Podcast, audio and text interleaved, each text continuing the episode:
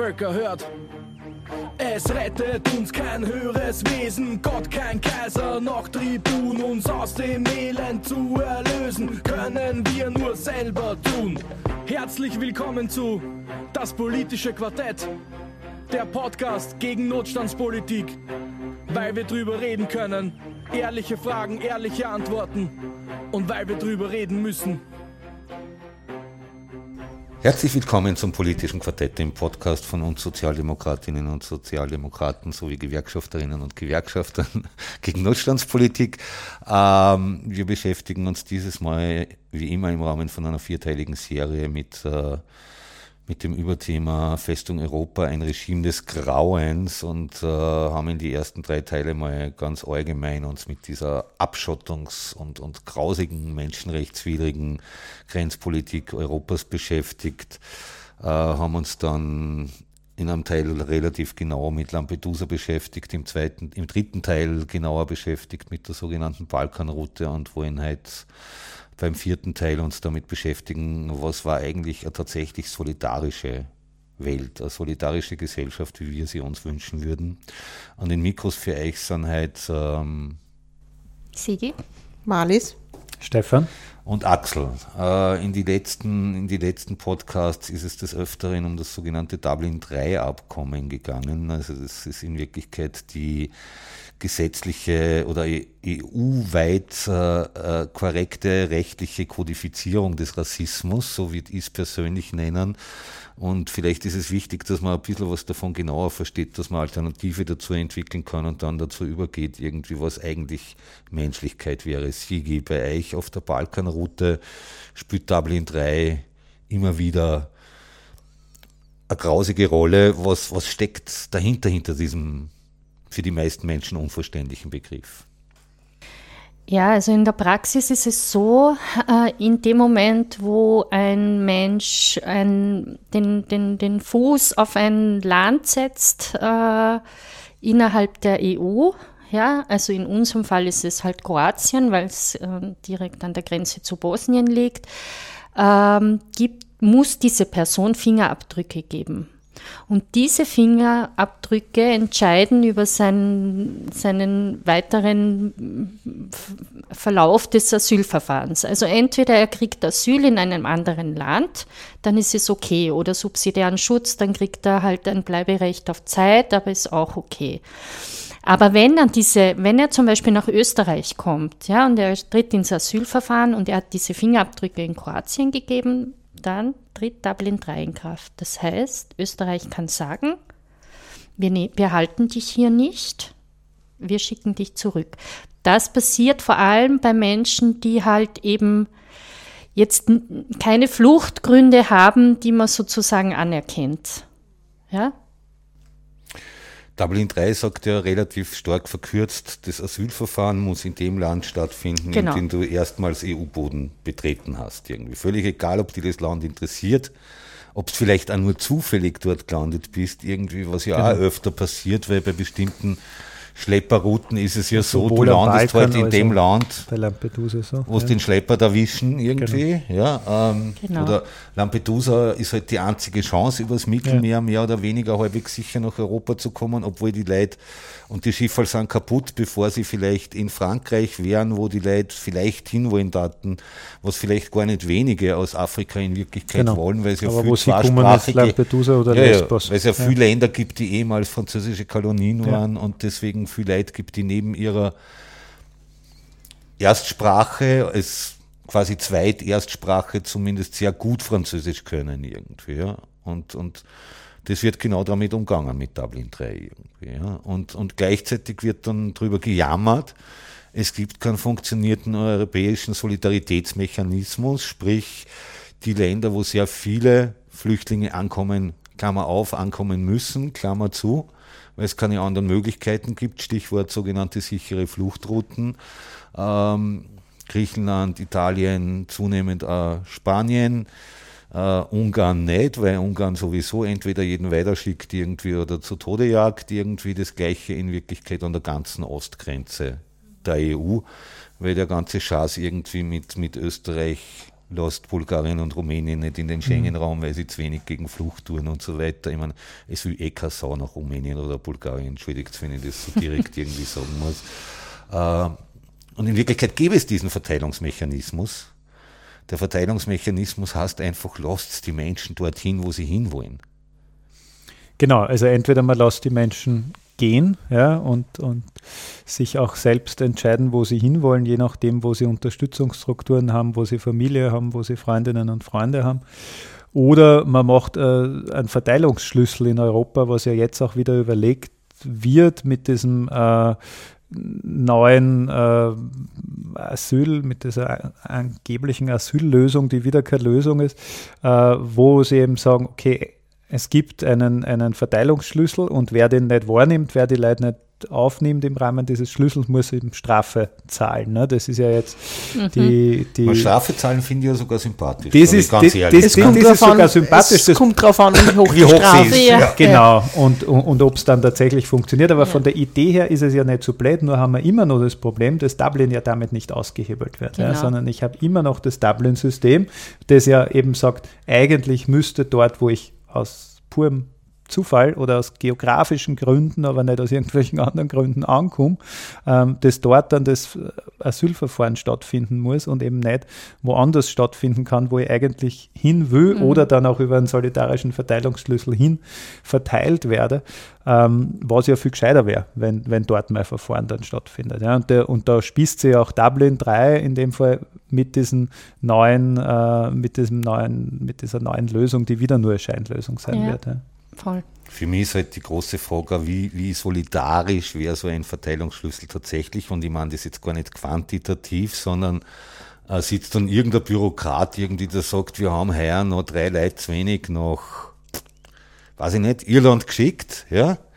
Und jetzt schickt man die nächsten drei nach Irland äh, obwohl sie gerade an der kroatischen Grenze sitzen und vielleicht in Wien Familie hätten, irgendwie, ja. was dann genau. völlig beknackt wäre. Das, sind, das, das ist ein großer Kritikpunkt an diesem GEAS. Äh, äh, Abkommen oder, oder es ist ja noch nicht durch, aber es wird. Ja dass man, e-, eben, es steht dort nicht drin, wird äh, flüchtender Mensch danach gefragt, überhaupt, äh, wo, wo gibt es Familienzusammenführung irgendwo, wo willst du überhaupt hin, also Interessen oder. oder Welche Sprache kannst Das wird überhaupt nicht erwähnt, ja. Und ähm, A wird nicht erwähnt, äh, wie sollen diese Verfahren dort ablaufen in ja. solchen Lagern, die wie in Lampedusa überfüllt sind bis zum geht nicht mehr oder auch in Lipa überhaupt keine, keine Asylstruktur dort ist. Ja, also es gibt dort äh, keine psychosoziale Betreuung. Naja, das sagt, ja, von dem ganz abgesehen, aber auch wer sollten das, wer sollten das administrieren und so weiter. Und die Leute, die, die nicht genommen werden, also wo man sagt, nein, ihr müsst zurückgehen, mhm. weil ihr seid aus Bangladesch oder keine Ahnung wo, ja, das ist ja auch, das kommt ja noch Das wollte ich gerade sagen, dass im GEAS ja jetzt das System der sicheren Drittstaaten ausgeweitet wird und dann genau. äh, werden so schnell Verfahren leider gang und gäbe werden. Ja. Wo und eigentlich äh, würde dann, könntest du Einspruch erheben, aber mit wem dann? Genau. Also ja. gibt es Anwältinnen dort? Ja, ist das ein geregeltes System? Das ist alles ja. nicht erwähnt und nicht, nicht. Aber da gibt es schon ein Riesensprachenproblem, oder? in welcher Sprache Sowieso, wird das dann ja, gemacht? Genau. Ja, das also auch Übersetzung natürlich. ist ein ja. riesiges Problem. Ja. Das und, und auch die formalen Voraussetzungen sind meiner Meinung nach ein riesengroßes Problem. Mhm. Irgendwie, was ja auch in diesem mir persönlich zutiefst zuwider Doskozil Kaiserpapier irgendwie drinnen steht, irgendwie du hast nur Recht auf ein Asylverfahren, wenn du gültige Papiere hast irgendwie. Ich denke mir manchmal, die Leute irgendwie verstehen die fucking Lebensrealität nicht. Das ja, war ja genau. in meiner Familie genauso irgendwie. Äh, wenn, wenn ich flüchten muss, dann kann ich, weil ich zum Beispiel politisch verfolgt werde, dann kann ich noch auf die Behörde gehen und mir einen Reisepass holen und dann gehe ich noch ins österreichische Konsulat und hole mir ja. ein Visum. Ich meine, so funktioniert es nicht. Ganz oft hast du ja keine Papiere oder verbrennst ja. genau. deine Papiere oder was auch immer. Ja, selbst wenn du das nicht verbrennen ja. würdest irgendwie, die meisten Menschen in, in diesen Ländern, aus denen es Massenflucht gibt, Dort ist es einfach nicht alltäglich, dass man einen Reisepass ja. hat. Übrigens genau. auch in die USA nicht, für die, die immer glauben. Irgendwie die meisten ja. Amis haben keinen Reisepass. Nein, es ist ja schon so wie die Judith Kohlenberger sagt, ein, ein Asylparadox, ja, dass ich quasi Recht brechen muss, mhm. um, um, um überhaupt äh, Recht zu bekommen. Ja, das ist komplett paradox. Es ist jetzt schon paradox und es wird nicht besser mit diesem. Ja, und es wird auch sicher nicht besser, wenn ich diese Idee habe, äh, die Lager an den Außengrenzen zu haben und dort Schnellverfahren abzuführen. Ja. Und da gibt es ja dann immer die Diskussion an den Außengrenzen, also sprich Lampedusa, Kroatien, ähm, oder außerhalb der Außengrenzen. Mhm. Ja. Also gehe dann wirklich nach Tunesien und, und, und mache dort okay. die CU-Lager und die Schnellverfahren. Also diese Dinge sind ja auch immer wieder in, in Diskussion und, und werden ja sehr gewünscht von der europäischen ja, Politik. Ja, die van der Leyen war jetzt gerade genau. dort. Ne? Genau. Und die meisten österreichischen Parteien fantasieren ja auch von Lagern irgendwo in der Sahara ja, oder genau. sonst irgendwo. Ne? Völlig, völlig irre und völlig, und, und, vor allem das geht nicht. Also, also an, den, an den Außengrenzen darüber kann ich diskutieren, aber außerhalb der Außengrenzen ist ja ausgeschlossen laut, laut genau. Genfer Konvention. Das ja. kann ja nicht gehen. Ne? Und im Unterschied, aber wenn sie es außerhalb der Außengrenzen wollen, dann sollten sie ein Botschaftsasyl einführen. Ja? Also mhm. dann bin ich genau bei den legalen und sicheren Wegen, zu denen wir ja hinwollen. Ähm, wenn ich es auslagern will, dann muss, muss es möglich sein, dass ich eben in dem Land, aus dem ich weg will mhm. oder ganz oft ist es ja auch das Transitland, ja, dass ich dort die Möglichkeit habe, Asyl zu beantragen genau. und nicht eben das Recht brechen muss, um, ja. um, illegal einzureisen, um dann zu sagen, okay, ich habe ein Recht auf Asyl. Ja. Mhm. Ich tue mir halt prinzipiell mit der Vorstellung von Lagern extrem schwer. Ja, ja natürlich. Weil in Österreich historisch äh, eine gewisse Konnotation haben aber jetzt auch noch aus einer Perspektive von wem, der halt seit 30 Jahren im Sozialbereich, im Gesundheitsbereich arbeitet. Ich denke mal, es ist eine relativ einfache Vorstellung. Es ist eine, das Schräge irgendwie. Man, man, diskutiert in Wien immer drüber, in dem Grätzl gibt es irgendwie zu viele Ausländer. Ja? Und das war aber genau das Grätzl, wo der Gemeindebau so im Arsch war irgendwie, dass äh, das, was jetzt Wiener Wohnen heißt, dass halt dort irgendwie keine Österreicher mehr zugewiesen worden sind in die Wohnungen, sondern halt nur Leute aus einem bestimmten Land.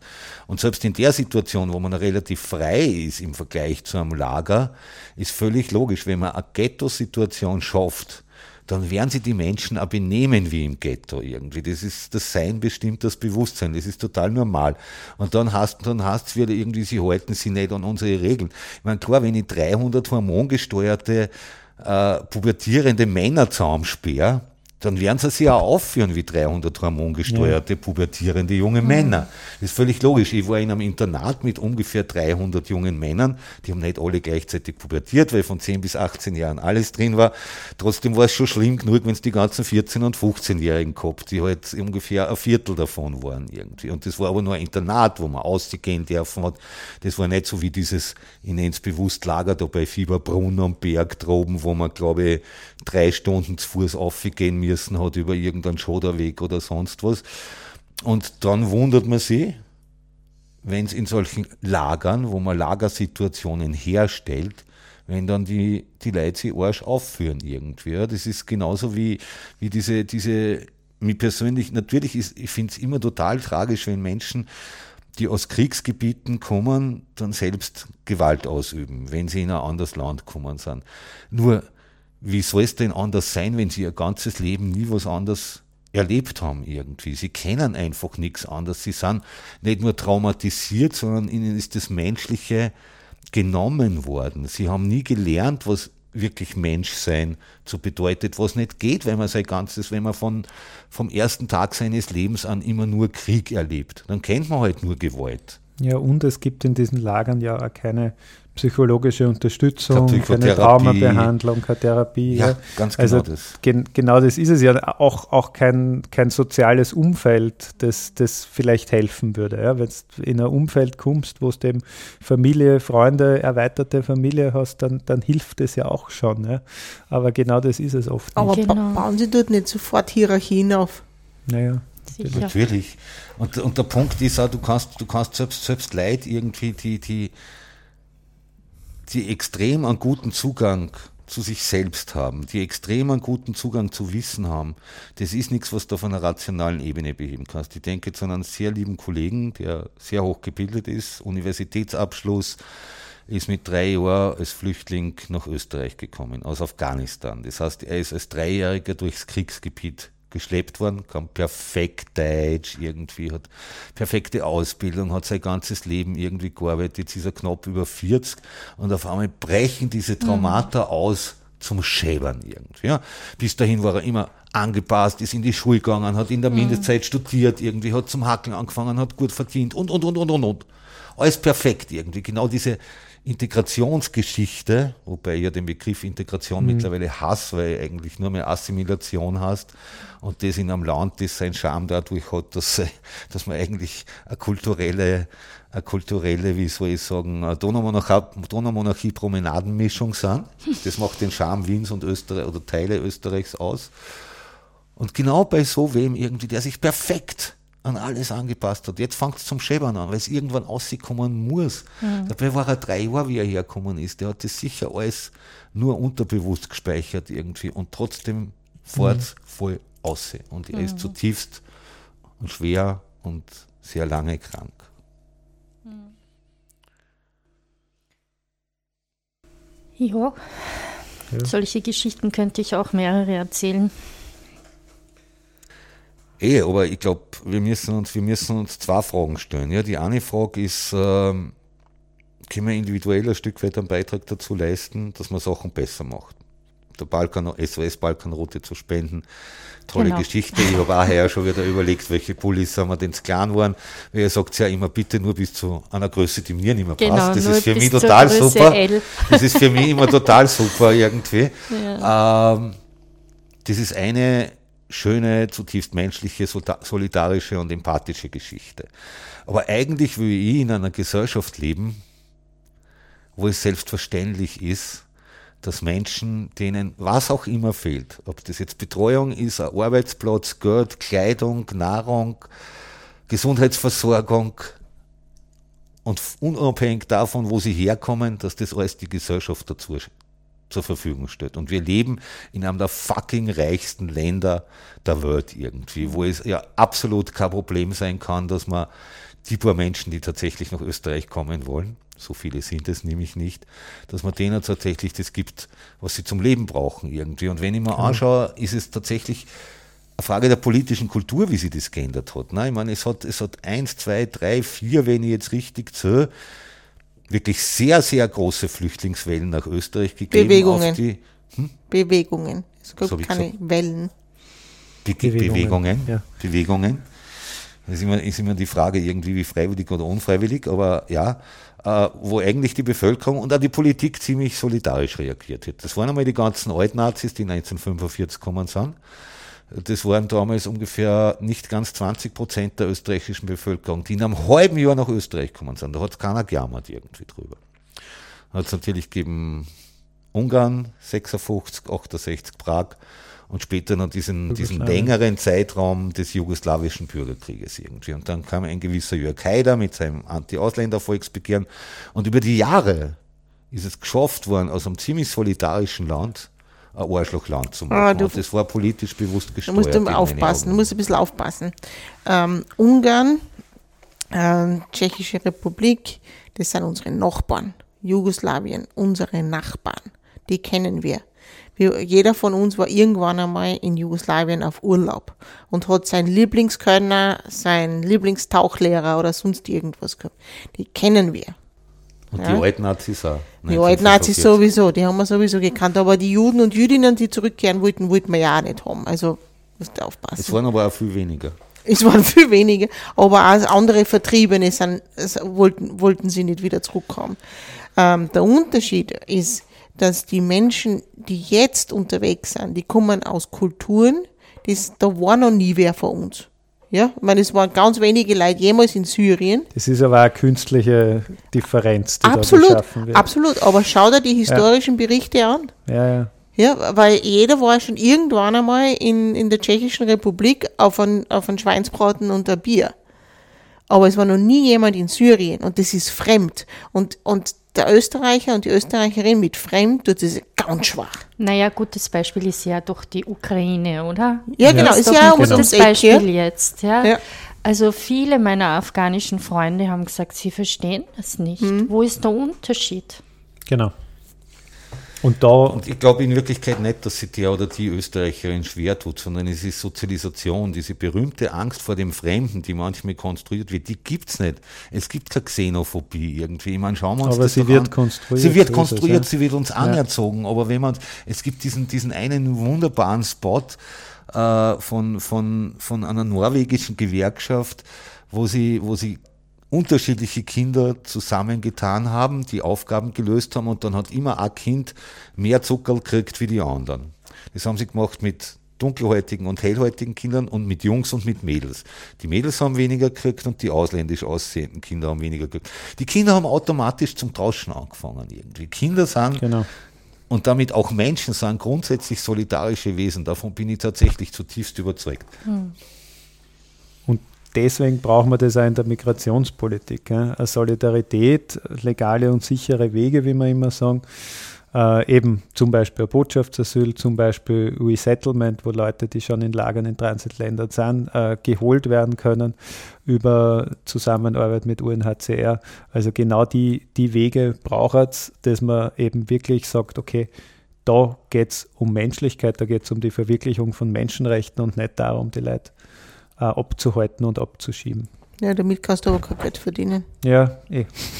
Ja, scheiße, dann müssen wir halt das System hinterfragen, das dahinter steht, was nur um Geld, Geld, Geld geht irgendwie. Und das System, so das auch dafür sorgt, irgendwie, dass die Gründe, die wir insbesondere im ersten Teil behandelt haben, die Flucht überhaupt notwendig machen. Mhm. Klimakatastrophe, Krisen, Hunger, Grenzen, Nationalstaaten. Warum, wo, wozu braucht man das irgendwie? Bringt uns das irgendwas? Irgendwie meinetwegen kann das gern mit dem Kapitalismus zusammen auf dem Müllhaufen der Geschichte entsorgt werden. Ich glaube, diese Welt ist beim derzeitigen Bevölkerungsstand auf jeden Fall locker reich genug irgendwie, dass man allen Menschen auf dieser Welt ein menschenwürdiges Leben bieten kann, ohne dass sie flüchten müssen noch dazu. Aber selbstverständlich mit der Möglichkeit, dass wenn Menschen sich verändern wollen, das wird ja immer so positiv dargestellt in unserer Gesellschaft, äh, man kann sich beruflich verändern, mhm. man, kann, man kann ja alles Mögliche verändern irgendwie, äh, die Haarfarbe, irgendwie die Kleidung, äh, alles Mögliche. Warum soll man auch nicht das Land verändern können, in dem man lebt? Und zwar nicht, weil man muss, sondern einfach, weil man will, weil man mhm. woanders ja. leben will.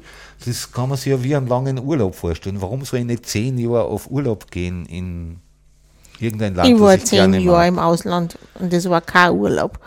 Na eh, du, aber vielleicht ist es für andere ein Urlaub irgendwie. Das ist, das, ist, das ist immer so eine Frage irgendwie. Ich glaube nur, wenn, dann muss man die Möglichkeit schaffen, dass Menschen sich verändern können.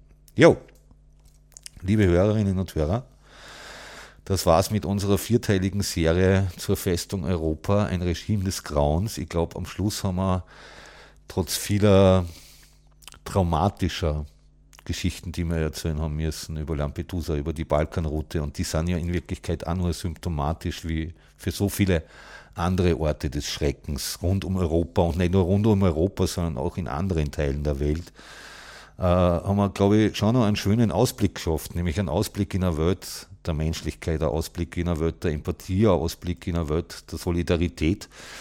Und gerade wenn ihr so eine Welt auch gut finden würdet, dann können wir euch nur herzlich dazu einladen, dass ihr unseren Podcast regelmäßig anhört, weil unser Ziel ist nämlich mit diesem Podcast wie mit überhaupt unserer ganzen politischen Aktivität unseren kleinen Beitrag dazu leisten, dass irgendwann so eine Welt kommt. Ähm, verbreitet es weiter, ihr findet es auf Twitter, ihr findet es auf Facebook, ihr findet es auf, auf widerstand.at auf die ganzen Podcatcher, gibt es uns Rückmeldungen, was meint Wenn ihr einen Vorschlag für ein tolles Thema habt, was wir mal bearbeiten sollen, dann freuen wir uns auch. Und überhaupt über jede Diskussion. Und übrigens äh, ganz neu, wir treffen uns jeden vierten Freitag im Monat in Wien im Roten Bogen und diskutieren da immer coole Themen. Und damit verbleiben wir ganz wichtig in Zeiten wie diesen, in Zeiten des massiven Rassismus und der Entsolidarisierung mit einem herzlichen Auf, Auf Widerstand. Widerstand. Völker hört. Es rettet uns kein höheres Wesen, Gott kein Kaiser, noch Tribun, uns aus dem Elend zu erlösen, können wir nur selber tun. Herzlich willkommen zu Das politische Quartett, der Podcast gegen Notstandspolitik, weil wir drüber reden können, ehrliche Fragen, ehrliche Antworten. Und weil wir drüber reden müssen.